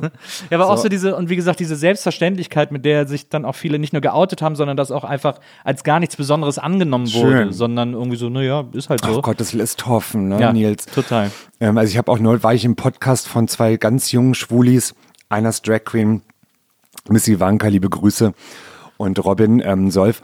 Und die sind auch beide so Anfang 20 und für die war ihr Coming Out völlig easy. So. Das ist eine andere Generation. und Das, Naja. das ist toll, dass das so ist. Ne? Finde ich auch. Ja. Ich habe auch, es, es ist so interessant, äh, meine Mutter, äh, ich war auch so ein totales Mama-Kind. Ich habe lustigerweise meine Mutter auch immer Golden Girls damals geguckt. Wenn Ja. das noch, es lief, glaube ich, immer Freitagabend zum ersten, so um 22 weiß Uhr oder so. nicht mehr, was- ähm, da, da haben wir das immer zusammen geguckt. Und ähm, und ich habe dann irgendwann mal so mit 19, 20 oder so, äh, saßen wir irgendwie so im großen Familie, ich habe noch mehrere ältere Geschwister und dann saßen wir so beim Essen alle zusammen, ganz Familie. Und dann haben wir auch so, äh, dann haben wir über alles Mögliche geredet und dann habe ich zu meiner Mutter gesagt, äh, ich könnte ja auch schwul sein. Also ist ja einfach, ist ja Zufall, was man ist, Ist sozusagen. Zufall, ja. Ähm, und, äh, und meine Mutter ist wahnsinnig liberal, ne? Und ist so eine herzliche, offene Frau und so. Und da hat sie dann gesagt, nee, du nicht.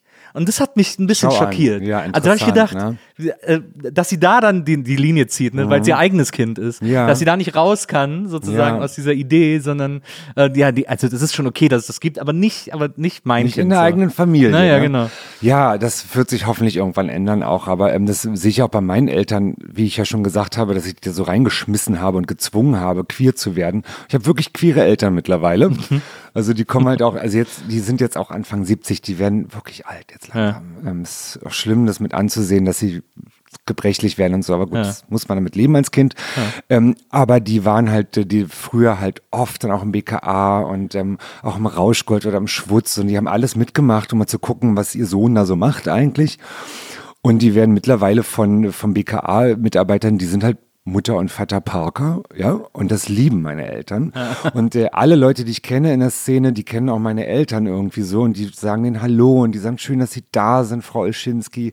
Und ähm, und das lieben meine, und da sind die ganz offen und äh, freudig erregt förmlich schon, so dass die, dass die halt so, so ein bisschen so den Glamour meines Lebens auch daran teilhaben können. So. Ja. Das lieb ich, dass sie so sind. Ja, total. Und aus ihrer kleinen konservativen Rudo-Welt dann doch noch irgendwie ein bisschen was, ich, was machen konnten durch mich.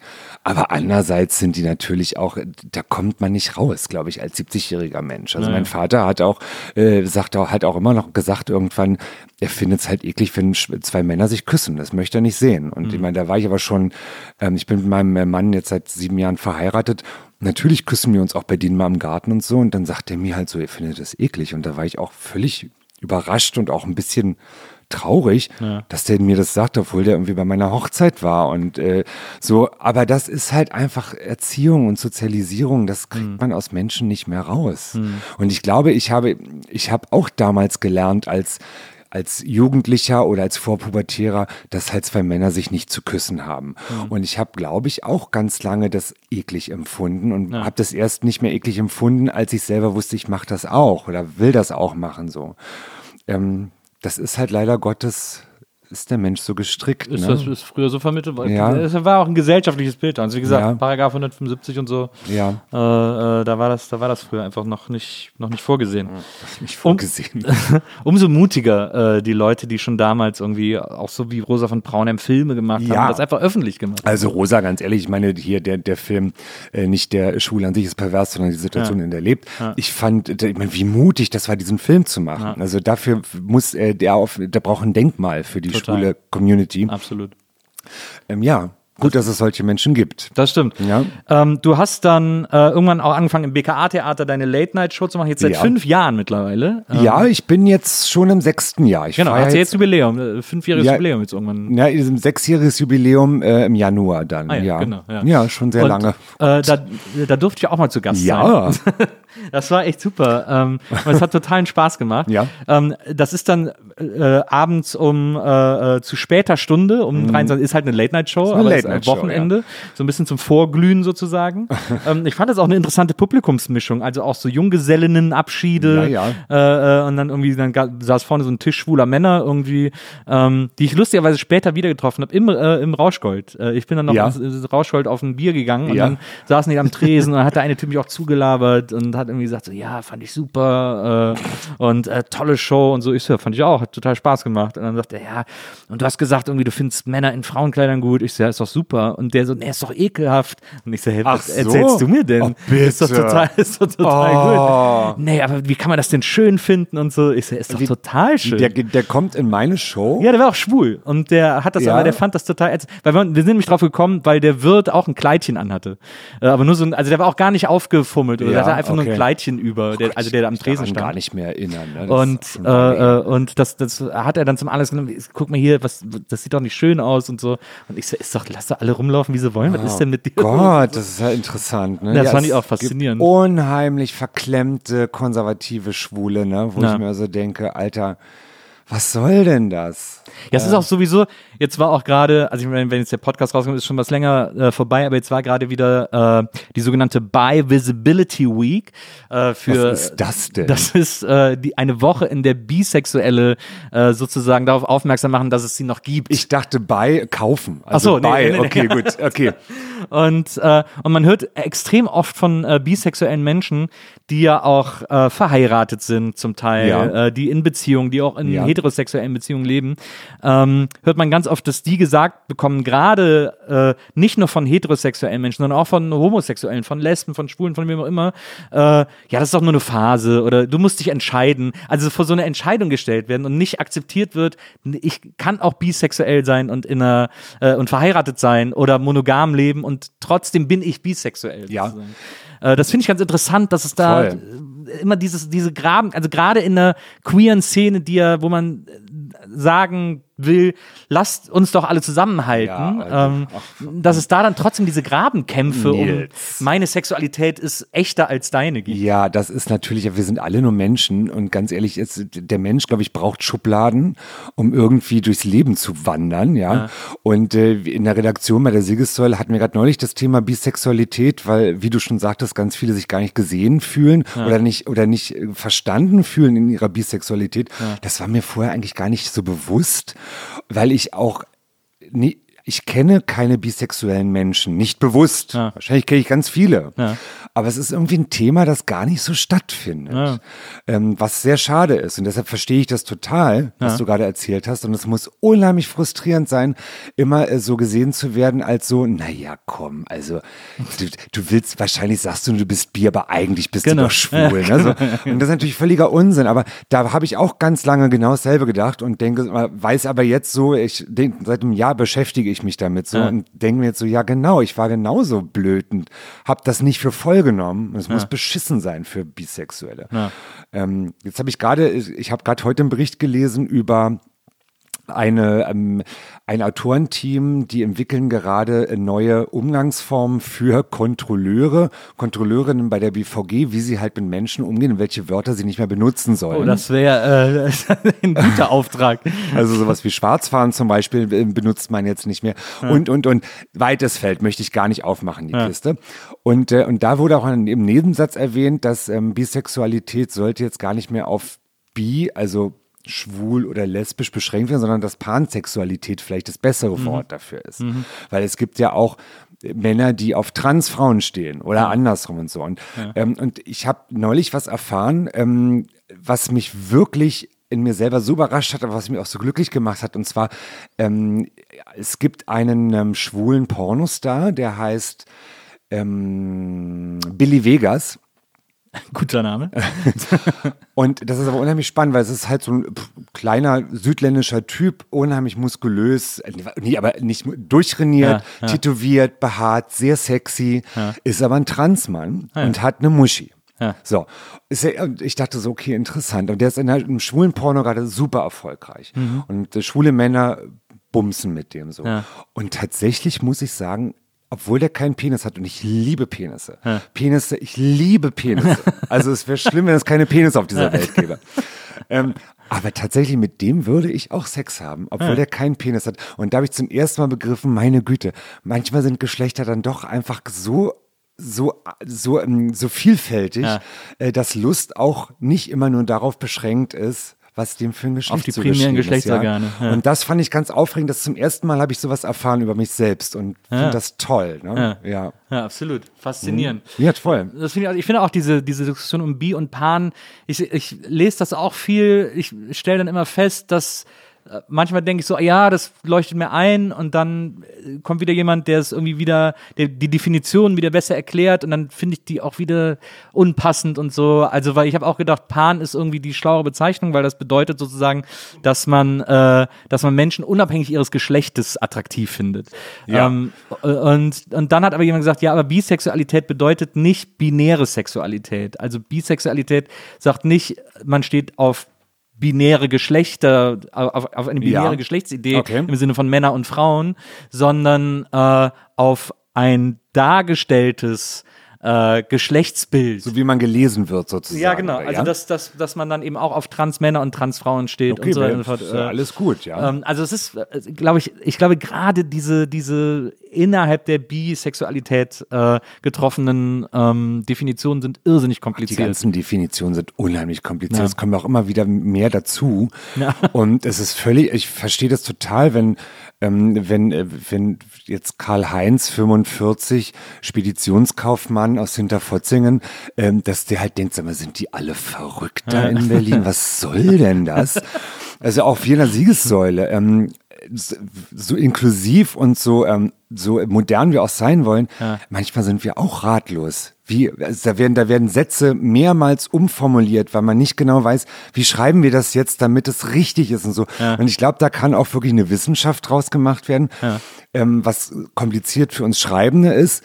Andererseits ist es natürlich toll, dass gerade jetzt in den letzten Jahren Acht darauf gelegt wird, kein Menschen mehr vor den Kopf zu stoßen. Oder ja, das ist ja toll, dass, dass so Respekt davor jetzt gelebt wird, langsam mal. Ja. aber es ist kompliziert. Ich finde das auch, ich finde es zum Beispiel wahnsinnig erstaunlich, wenn ich äh, jüngere Menschen äh, äh, mich mit denen unterhalte, wie selbstverständlich mittlerweile alle dieses, dieses Gender Gap sprechen. Ja, Also ja, ja. so von KünstlerInnen sprechen. ja, ja, ja, ja. Und ich jedes Mal denke, wow, wie toll, ich will das auch so flüssig können. Ja, ich will das so flüssig reden können. Aber für mich ist es jedes Mal noch etwas, was ich mir bewusst äh, äh, äh, klar machen muss, um das, um das so zu sprechen zum Beispiel. das ist, ähm, ich habe neulich einen ganz interessanten Text gelesen. Es unheimlich, ich kann's, es ist so kompliziert, ich kann es nicht nacherzählen, aber es ist eine Sprachforscherin ähm, äh, aus Deutschland und die hat sich damit beschäftigt, wie kann man in Zukunft ähm, diese gegenderte Sprache vermeiden und trotzdem geschlechtsneutral sein. Ja.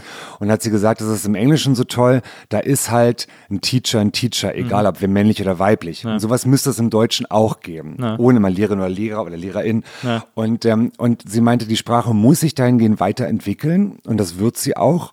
Aber sie wird sich verändern. Das finde ich unheimlich spannend, das Thema, wie es in 20 Jahren vielleicht mal dann sein wird. Wieder einfacher und trotzdem inklusiv, aber das ist Na ja. nicht mein Fachgebiet. Nein, nee, meins, meins auch nicht. Also ich habe zuletzt äh, wollte ich irgendwas schreiben über eine über eine äh, non-binary-Autorin, äh, Ja. Hengame Yagubifara. Äh, Ach, die Hengame, ja. Genau, die diesen, diesen An der reiben sich ja auch alle. Stress hatte Ja, ja. Äh, wegen ihrer Kolumne. Ja, ja. Ähm, und ähm, da war es so, dass ich wirklich also fast daran verzweifelt bin, zu begreifen, wie ich jemand äh, über jemand schreiben kann, äh, die der sich als non-binary bezeichnet. Ja, es ist unheimlich Ähm, schwierig. Es ist total, also für, Ja. für so einen alten Old Fuck wie mich ist das wahnsinnig kompliziert, sich da reinzudenken. Voll. Und es ärgert mich auch total, dass, Ja. das, dass ich mir da so schwer Ja, ja, ja. Deshalb muss sich die deutsche Sprache verändern. Total. Die muss da vereinfacht werden. Ähm, wir hatten jetzt einen, einen englischen Text in der Siegessäule und ähm, da ist ja das, ähm, das nicht-binäre Pronomen ist ja they. Und das ist im Englischen auch wieder total einfach. Sagt Mhm. Total. man einfach they und Genau. dann hat sich die Sache Genau. so, ja. Und das, ja, da, so einfach die englische Sprache ist, so einfach ist sie auch. Manchmal gut, manchmal schlecht. Das stimmt. Ähm, Jurassica. Ähm, Ja, Nils. Es ist so schön, dass du heute bei mir warst. Du musst unbedingt wiederkommen. Ich möchte, Okay. dir- ich habe hier noch einen halben Zettel voll mit Dingen, die ich dich noch gar nicht gefragt Sind habe. aber so lang jetzt Äh, schon, ich hatte, ne? ja, Ja. ich hatte auch schon überlegt, ob wir, äh, ob wir es schaffen, einen äh, Drag-Namen für mich zu finden. Äh, vielleicht kann ich ja auch mal dann auf deinem Popkicker vorne Schnaps verteilen. ähm, Ja, das ist äh, mir, hat meine, mir, hat, mir hat eine Freundin auch mal Wimpern geschenkt. Äh, hat gesagt, hier, falls ich jemals Drag Queen werde, die Wimpern, sie könnte dann immer sagen, meine ersten Wimpern hätte ich von ihr. Ach süß, ja. Ähm, ja süß. Und ähm, ja, also das, äh, aber äh, so viele Dinge, äh, die ich noch nicht will. Gott, Deswegen ja. musst du unbedingt nochmal wiederkommen. Okay, dann komme ich halt nochmal wieder. Okay, toll. Das, Meine äh, Güte. Da freue ich mich sehr. Ja. Und ähm, wie gesagt, die, man kann dich auf YouTube finden, ähm, Jurassic Parker, hast deinen eigenen Kanal. Ähm, du äh, machst auch immer noch die, du überträgst deine Shows auch immer noch live, ne? Ich, wir, Äh, wir haben jetzt durch, durch Corona und den Shutdown haben wir jetzt uns angewöhnt, immer live, äh, live zu streamen. Ähm, das machen wir jetzt weiterhin auch. Und ansonsten, ähm, ich bin auf allen Social Media Kanälen als Jurassic Parker. Außer auf TikTok, was ich nicht verstehe, da ist The ist ja, Jurassic wird eh Parker. zugemacht. Wird zugemacht. Nee, aber die, die, äh, Trump wollte das doch äh, schließen aber, lassen. Aber nein, aber Oracle übernimmt jetzt TikTok. Äh, Ja, und weißt du warum? Amerika. Weil ja. der Chef von Oracle im Januar ein Fundraiser-Dinner für Trump gemacht hat. Ach so, was für eine Überraschung. Ja. Na Mensch. Absolut. Ja, nee, aber TikTok, verstehst du TikTok? Nee, auch, also ich hab's, ich Null. guck's gerne. Es gibt immer so. Nee, das überfordert mich auch schon. Nee, das finde ich manchmal echt witzig. Es gibt einen guten Twitter-Account, der heißt Worst of TikTok, wo nur so die peinlichen und cringe TikTok. Okay, das ist was anderes, Sehr, sehr aber da ist es ja von Twitter einfach aufbereitet, wenn du in dieser App TikTok Ja, drin bist. nee, das kapier ich auch da nicht. ist so viel los, da schalte ich gleich wieder ab. Ich bin zu alt für TikTok. ja, das stimmt. Ja. Das, äh, es, es gibt jetzt auch auf Instagram diese Reels oder so, die so TikTok-ähnlich sind. Das habe ich nur gelesen. Bei mir in meiner App ist das nicht. Ja, muss man updaten. Die ist bestimmt auf dem neuesten Stand. Ich weiß gar nicht, wo das ist bei Instagram. Ja, weiß ich auch nicht. Okay, gut. Wie viele Fans hast du auf Insta- Instagram? Keine Ahnung. Aber schon über 10.000, oder? Ich glaube ja, ich glaube irgendwie so knapp 10.000 oder so. Ach so, weil ich brauche mal die 10.000, damit ich in meinen Stories endlich so runterswipe. Warte, ich guck grad, danke, Wenzel. Wenzel reicht mir mein Wenzel. Handy. Der Wenzel ist auch ein süßer Boy. Absolut. Ja. Absolut. ähm, jetzt muss ich, wo habe ich denn hier Instagram? Hier. Ähm, mache ich es mal auf. Achso, da muss ich auf mein Profil.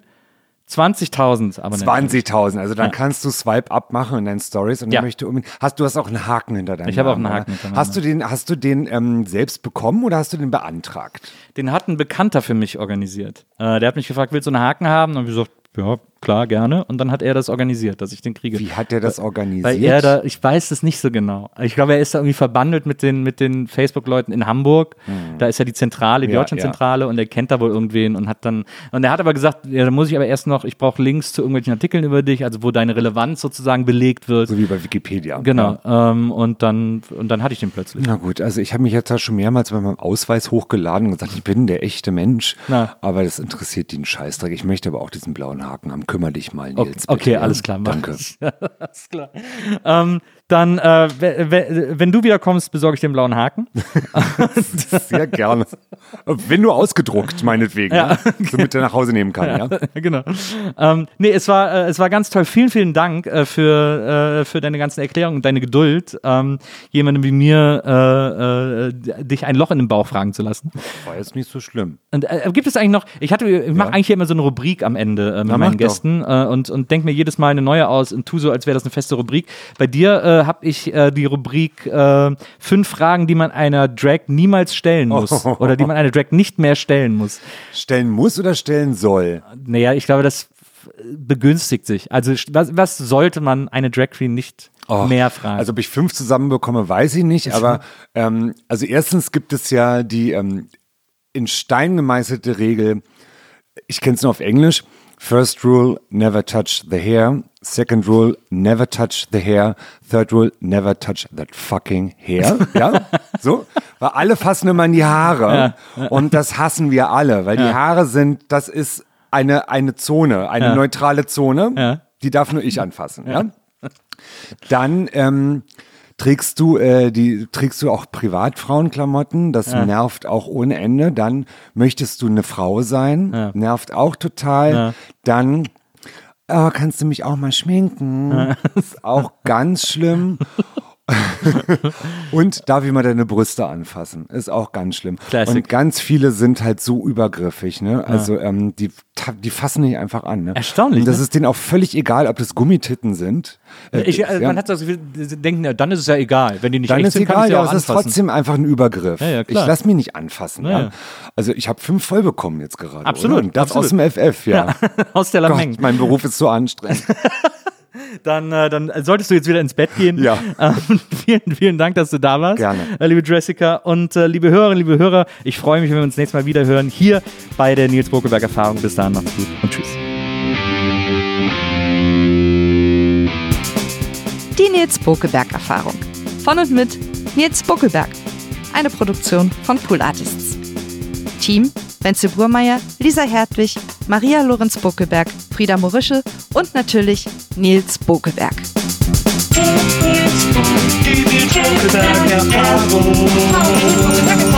Die.